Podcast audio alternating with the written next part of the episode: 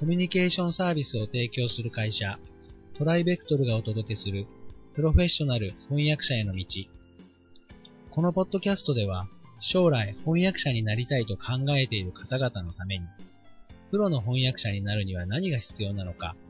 注目のトピックを交えてお届けします。この番組は、企業、大学、研究開発機関向けの翻訳サービスを提供するトライベクトルが、対応言語50カ国以上、年間1万件以上の翻訳実績をもとにお届けします。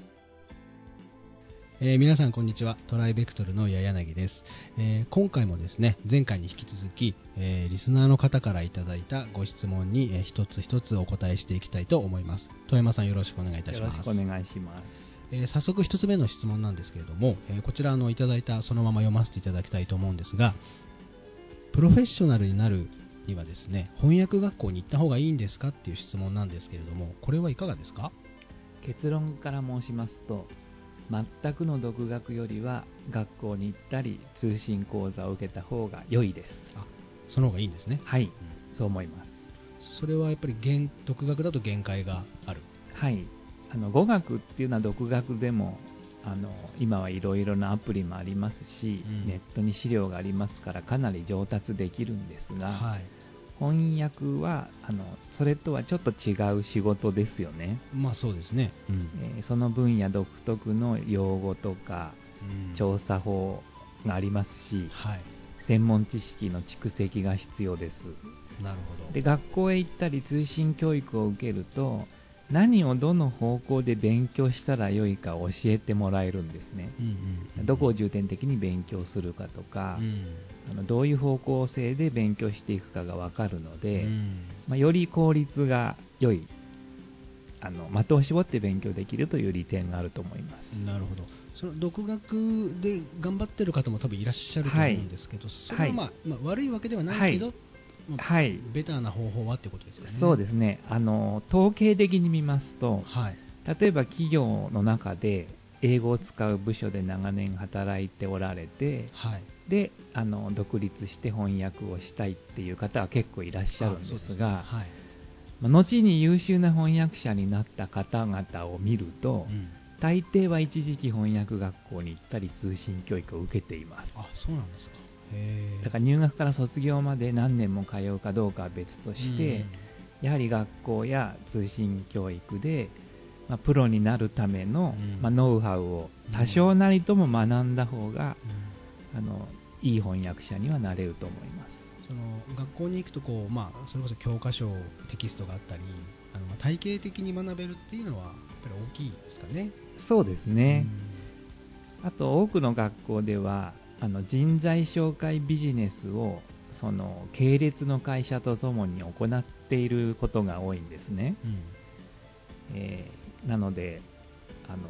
それらの学校は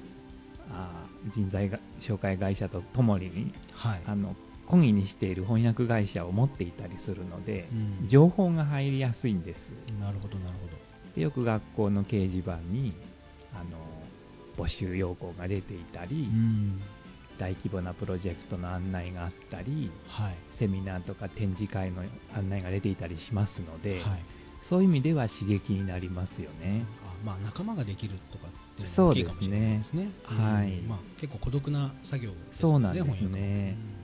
うん、なるほど、なるほど。ありがとうございます。確かにその辺は行かないと得られないものかもしれないですね。うん、じゃあ、まあ、行った方がいいのかっていうご質問に関しては、まあ、行った方がいいよと。はい。まあ、生きてしまって構わないということですね。はい。あの、何年行くかは、その人の実力とコンディションによると思いますが、はいはい、あの経験された方がいいと思います。それはあれですか、ある程度翻訳者をとして経験した後でも、後から行ってもいいはい。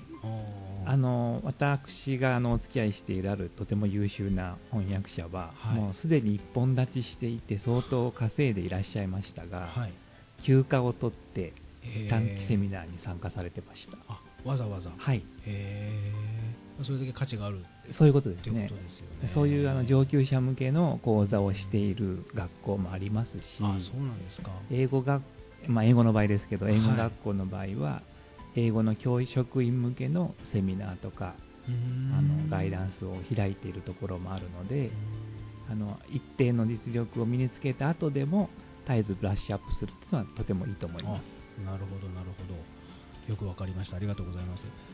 えっ、と、もう一つだけちょっと質問を、あちょっと今のお答えと被ってるところはあるんですけれども、はいまあ、その翻訳学校に行く、まあ、メリットっはい、ていうのは、どの辺にあるんですかね？はい、あのよく翻訳者はビジネスマンという言葉があるんですけれど、はい。あの語学ができるだけではなく、期日を守って時間管理をしたり、適切な質問をしたり、うんえー情報を紹介したりっていう時間がとても多い仕事なんですね。はい。でそういうノウハウっていうのは独学ですと学びきれないものがあって、うんまあ翻訳学校の先生をしている方は、まあ、元翻訳者とか現役の翻訳者とか、はいはい。まあ現場の声というか現場の空気に触れることができるので、うんやはりあの象牙の塔にこもって自分で英語なり中国語なりを極めていくだけではうんあのプロとしてやっていくには少し限界があると思います。ああ、そう。やっぱりこう、まあ、商品というか、まあ、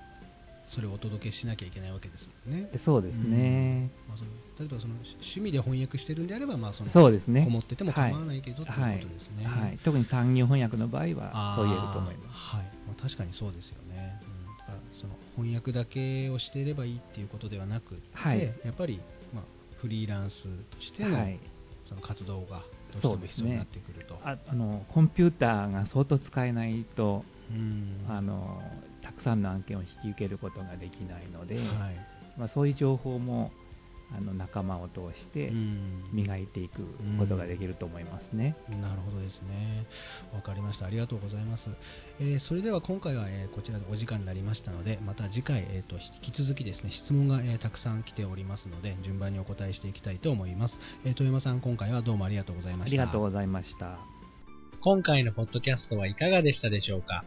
ご質問やお問い合わせはいつでも弊社ウェブサイトからご連絡ください。